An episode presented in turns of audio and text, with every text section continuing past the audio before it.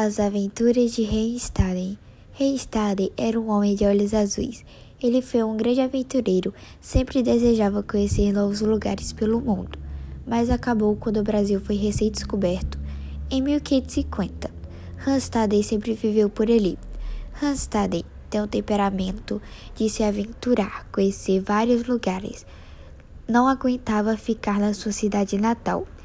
Queria ver os mares, viajar, enfim, ele sempre insistia nisso.